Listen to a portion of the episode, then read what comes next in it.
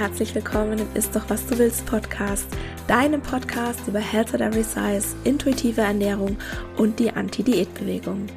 Mein Name ist Dr. Anthony Post, ich bin Ernährungswissenschaftlerin, Speakerin und Körperrespektaktivistin und ich möchte dir dabei helfen, Diäten hinter dir zu lassen, damit du endlich Frieden mit dem Essen und deinem Körper schließen kannst. In diesem Podcast sage ich dir nicht, was, wann oder wie viel du essen darfst. Stattdessen geht es darum, wie du Vertrauen, Respekt und Wertschätzung für den eigenen Körper erschaffst und dadurch eine innere Motivation, dich liebevoll um dich selbst zu kümmern und wirklich gesunde Verhaltensweisen zu wählen. Und bevor wir gleich mit der Episode loslegen, noch der Disclaimer. Ein Podcast ist selbstverständlich nie ein Ersatz für eine individuelle medizinische oder psychische Gesundheitsberatung und stellt auch keine Therapeutin-Patientin-Beziehung dar, sondern dient ausschließlich zu Informations- und Bildungszwecken. Wie schön, dass du hier bist und ich wünsche dir viel Spaß beim Anhören. Hallo und herzlich willkommen zur Episode 71. Heute geht es um die Gefahren gesunder Ernährung und um den schmalen Grad zwischen ich achte doch nur ein bisschen aufs Essen und essgestörten Verhaltensweisen. Ich steige einfach mal direkt ins Thema ein, mit dem Unterschied zwischen einem essgestörten Verhalten und einer Essstörung. Beides unterscheidet sich und beides existiert auf einem Spektrum und die Übergänge, die sind fließend. Und wenn ich jetzt an ein essgestörtes Verhalten denke, dann denke ich besonders an die drei folgenden Punkte. Erstens, die Gedanken kreisen sehr, sehr viel um Ernährung. Zweitens, es bestimmen hauptsächlich externe Faktoren, was gegessen wird. Und drittens, die aufgestellten Ernährungsregeln haben einen negativen Einfluss auf die Gesundheit, entweder körperlich oder mental oder beides. Es geht diese Folge nicht darum, dass du dir ab und zu Gedanken machst, was du essen willst oder dass du weißt, was du nächste Woche essen willst und dass du deinen Einkauf planst. Ich meine damit, dass Ernährung deine Gedanken beherrscht und sich so gut wie alles ständig ums Essen dreht. Du stellst bestimmte Essensregeln über deine Bedürfnisse und entscheidest rational, was du isst. Du beachtest weniger innere Faktoren wie jetzt Hunger, Sättigung, Appetit, Gelüste, sondern richtest dich nach einer bestimmten Vorstellung, wie du essen solltest. Und wie gesagt, bei der Gesundheit geht es nicht nur um die körperliche Gesundheit, sondern auch um die mentale Gesundheit beziehungsweise um beides. Essgestörte Verhaltensweisen sind subjektiv und etwas Subjektives, das lässt sich natürlich schwer objektiv messen. Und dazu kommen wir gleich noch. Was aber bei einem essgestörten Verhalten immer der Fall ist, Ernährung wird zu einer Art Hauptbeschäftigung und fängt an, das Leben zu bestimmen. Das Problem ist, man sieht es oft gar nicht als Problem und bei mir selbst war das auch so. Bei mir hat sich auch schon in meiner Jugend alles um Essen und um Diäten und möglichst wenig Essen gedreht. Und ich denke, das war auch zum Teil ein Grund, warum ich dann Ernährungswissenschaften studiert habe, weil ich dann endlich mich den ganzen Tag mit Ernährung beschäftigen durfte und das nicht als irgendwie seltsam angesehen wurde. Also ich habe sozusagen das offiziell gemacht, dass Essen und Ernährung die Hauptbeschäftigung in meinem Leben war. Eine Essstörung ist dagegen eine klinische Diagnose und es gibt bestimmte festgelegte Kriterien, die erfüllt sein müssen. Ob diese Kriterien jetzt hundertprozentig sinnvoll sind, das steht auf einem anderen Blatt. Also Stichwort BMI, Essstörungen haben keinen Look. Du kannst beispielsweise bei jedem Gewicht, auch bei einem hohen Körpergewicht, eine Anorexie haben. Eine Essstörung ist eine psychische Krankheit und das Essen bzw. viel Essen oder Nicht-Essen ist sozusagen nur das Ventil. Das ist so der Unterschied zwischen essgestörtem Verhalten und einer Essstörung. Allerdings sind beide durch sehr ähnliche Symptome gekennzeichnet und sie gehen fließend ineinander über. Also Symptome sind viel Essen, nicht Essen, zwanghafte Beschäftigung mit dem eigenen Körper. Und ich würde auch sagen, dass ein essgestörtes Verhalten die Vorstufe einer Essstörung sein kann und wohl auch häufig ist. Während aber essgestörte Verhaltensweisen, wie der Name schon sagt, immer noch ein Verhalten sind oder als Verhalten klassifiziert werden können, macht bei Menschen mit einer Essstörung die Essstörung das gesamte Leben aus. Also sprich, Nicht jede Person mit einem essgestörten Verhalten hat eine Essstörung, aber jede Person mit einer Essstörung hat zwangsläufig auch ein essgestörtes Verhalten.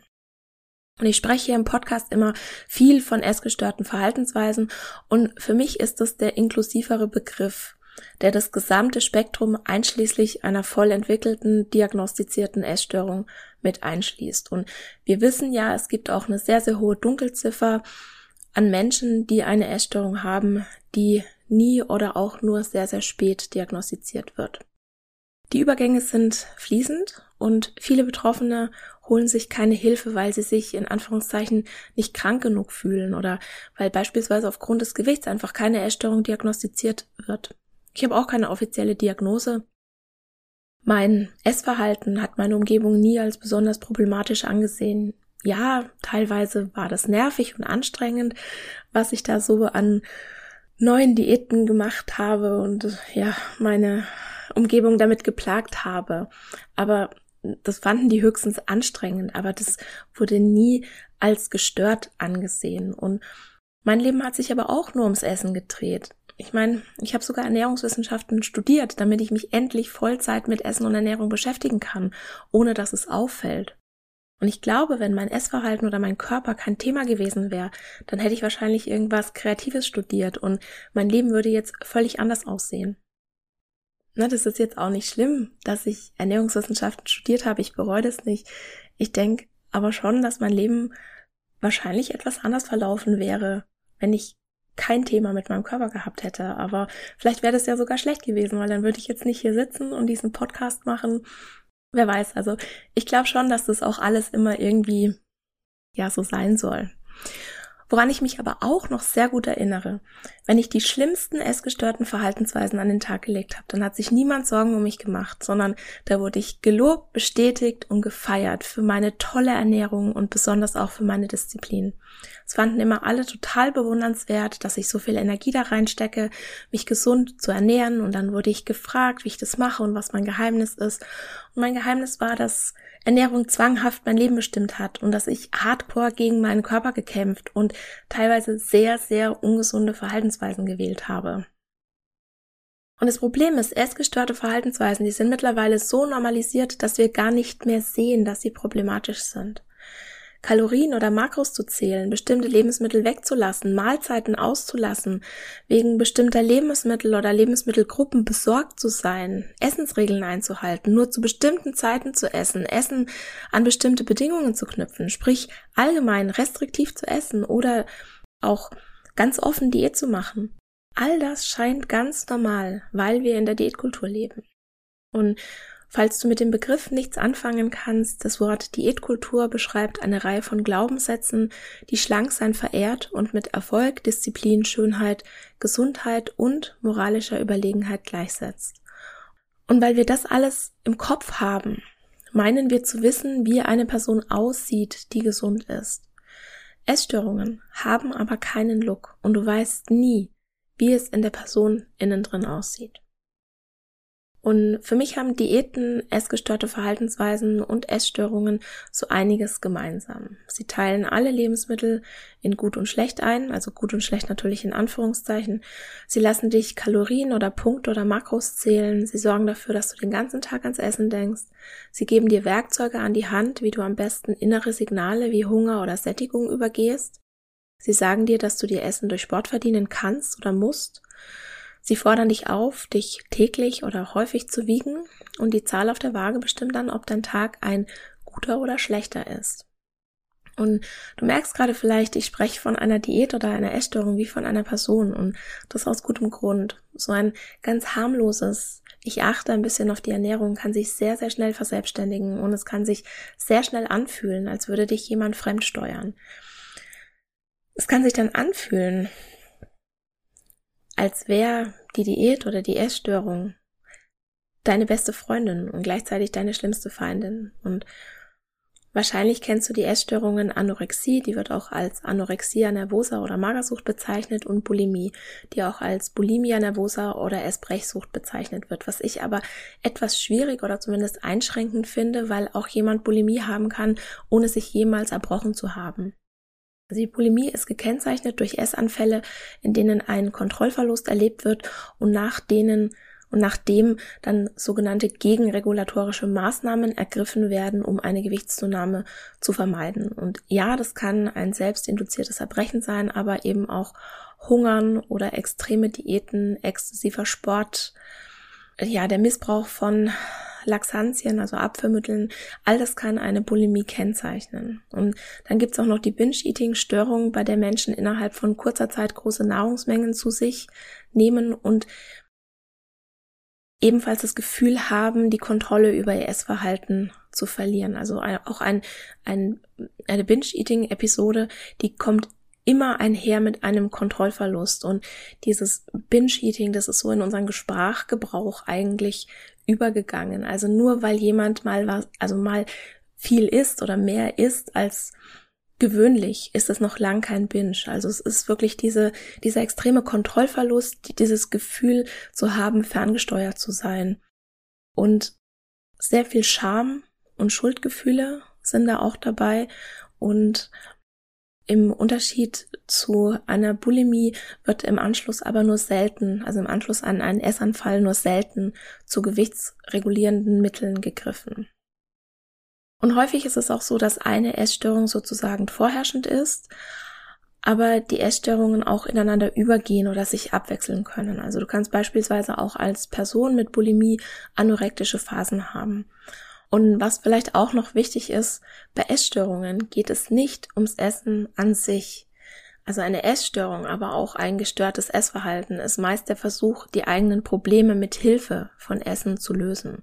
Und auch wenn das ganz alles ganz unspektakulär anfangen kann mit einer kleinen, in Anführungszeichen harmlosen Diät, ja, nur dass Diäten halt leider alles andere als harmlos sind. Es gibt aber noch ein Essverhalten, das überhaupt nicht oder zumindest noch viel zu wenig als Problem wahrgenommen wird und das ist die Orthorexie oder Orthorexia nervosa. Die Orthorexie ist gekennzeichnet durch eine pathologische Fixierung auf eine gesundheitsbewusste Ernährungsweise, die strikte Einhaltung selbst aufgestellter Ernährungsregeln sowie eine gedankliche, ständige Auseinandersetzung mit in Anführungszeichen gesunder Ernährung. Also es geht den Betroffenen dabei häufig nicht primär um Gewichtsreduktion, auch wenn das schon ein Einstieg sein kann in die Orthorexie, sondern es geht vielmehr um die Angst, durch eine in Anführungszeichen ungesunde Ernährung krank zu werden. Und die Betroffenen beschäftigen sich permanent mit Ernährung, stellen sich selbst rigide Ernährungsregeln auf, die, die auch sehr häufig Richtung Clean Eating gehen. Das ist so eine typische Einstiegsdiät und entwickeln dann zwanghafte Ess- und Zubereitungsrituale. Also es geht nicht vordergründig um die Quantität der Nahrung, sondern um die Qualität. Wobei bei der Orthorexie auch ein Anzeichen ist, dass die Regeln, also die Ernährungsregeln immer strenger werden und dadurch auch immer weniger gegessen werden kann oder in Anführungszeichen darf, so dass es im Verlauf auch leicht zu einer Mangelernährung oder Unterversorgung kommen kann. Und die Orthorexie wird bisher nicht als eigenständige Diagnose in den gängigen Klassifikationssystemen angesehen. Und das liegt zum einen daran, dass in Fachkreisen noch keine Einigkeit herrscht, ob es sich um eine eigenständige Essstörung handelt, um eine Vorstufe oder eine Zwangsstörung. Und zum anderen ist noch eine Herausforderung, dass es bislang kein exaktes Instrument zur klinischen Diagnosestellung gibt. Also je nachdem, welche Kriterien angewandt werden oder welche Publikation oder Meta-Analyse du liest. Es gibt bei den Prävalenzraten von Orthorexie enorme Bandbreiten und die liegen überall zwischen 1 und 89 Prozent. Und wie gesagt, es gibt hier sehr, sehr viel Graubereich und die Übergänge sind fließend. Und in Deutschland wird die Prävalenz mit circa 1 bis 3 Prozent angegeben. Die Dunkelziffer ist unbekannt. Es gibt aber auch Studien, die das Ernährungsverhalten von Studierenden der Ernährungswissenschaften und DiätassistentInnen im Hinblick auf Orthorexie untersucht haben. Und DiätassistentInnen hatten laut einer Studie von 2005 eine Prävalenz von 13 Prozent. Aber das ist halt jetzt auch schon 15 Jahre her. Ne? Da gab es jetzt auch noch nicht Social Media in dem Ausmaß, wie wir das heute haben. Und ich habe eine neuere Studie für Studierende der Ernährungswissenschaften gefunden. Da lag die Prävalenz eher so bei 60, 70 Prozent.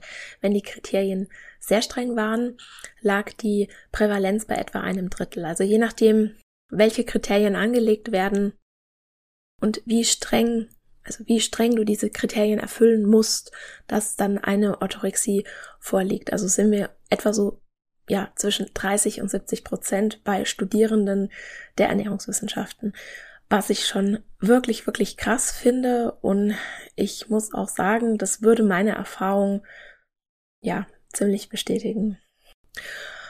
Und jetzt kenne ich Menschen, die haben Regeln in ihrer Ernährung. Die haben teilweise auch sehr strikte Regeln und die folgen ihnen mit Freude und die fühlen sich gut dabei. Und letztendlich habe ich selbst auch ganz strenge Regeln in meiner Ernährung, weil ich einfach weiß, es gibt bestimmte Lebensmittel, wenn ich die esse, dann habe ich im Anschluss einen anaphylaktischen Schock und dann bin ich ein Fall für den die Notärztin.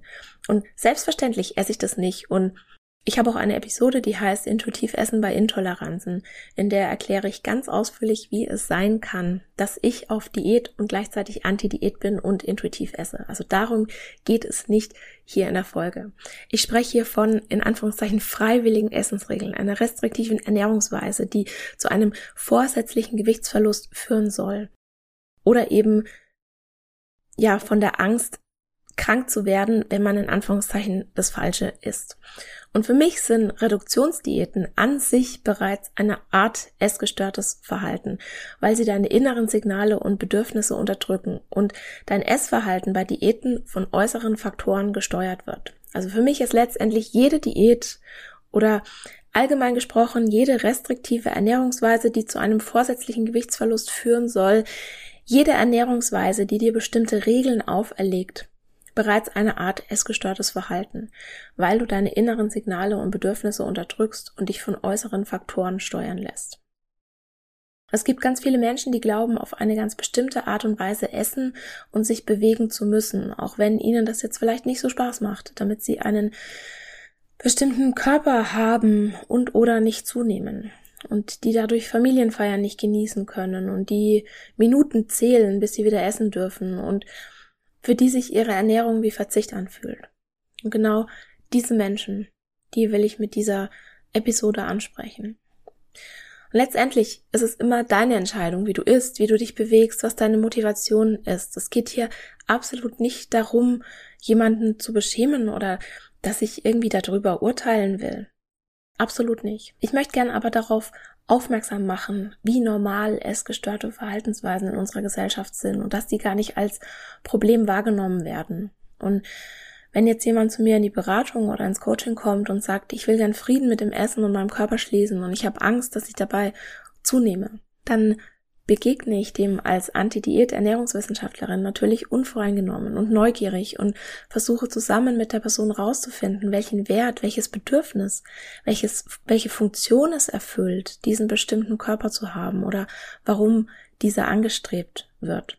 Na, warum ist es für dich wichtiger, als anzuerkennen und darauf zu reagieren, dass du außerhalb deines Essenfensters Hunger hast oder dass dein Körper bestimmte Bedürfnisse hat, die außerhalb deiner Essensregeln liegen? Ja, wie wirken sich diese Regeln sonst auf dein Leben aus? Hat deine Körperzusammensetzung oder dein Aussehen Vorrang vor allem, was dir sonst noch wichtig ist? Schränkt die bestimmte Vorstellung, wie dein Körper auszusehen hat, die Flexibilität in deinem Leben ein?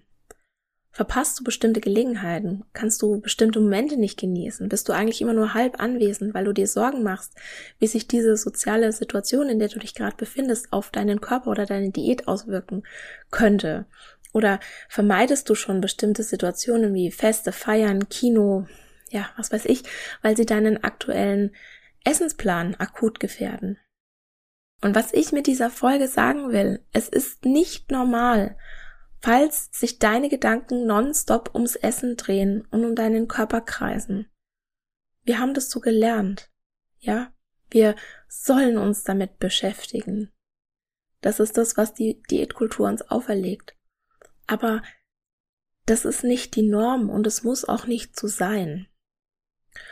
Und es gibt noch eine Sache, die auch immer so in Anführungszeichen normal erscheint. Und zwar Essverhalten oder Körper zu kommentieren. Ich erlebe das jeden Tag und früher habe ich das leider auch selbst gemacht.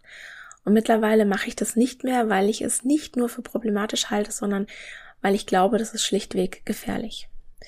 Mal abgesehen davon, dass du den Mythos Schlanksein es besser anfeuerst und damit die Diätmentalität verstärkst, wenn du jemandem Komplimente für einen Gewichtsverlust oder für ein in Anführungszeichen diszipliniertes oder für ein restriktives Essverhalten machst, weißt du nicht, was der was bei der Person eigentlich los ist. Ne? Vielleicht lobst du gerade ihre Essstörung.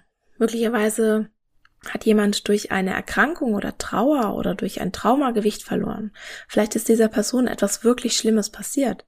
Dann möchtest du das feiern. Wahrscheinlich nicht, aber mit solchen Komplimenten besteht die Gefahr, dass du es tust. Und es ist ganz wunderbar, anderen Menschen Komplimente zu machen.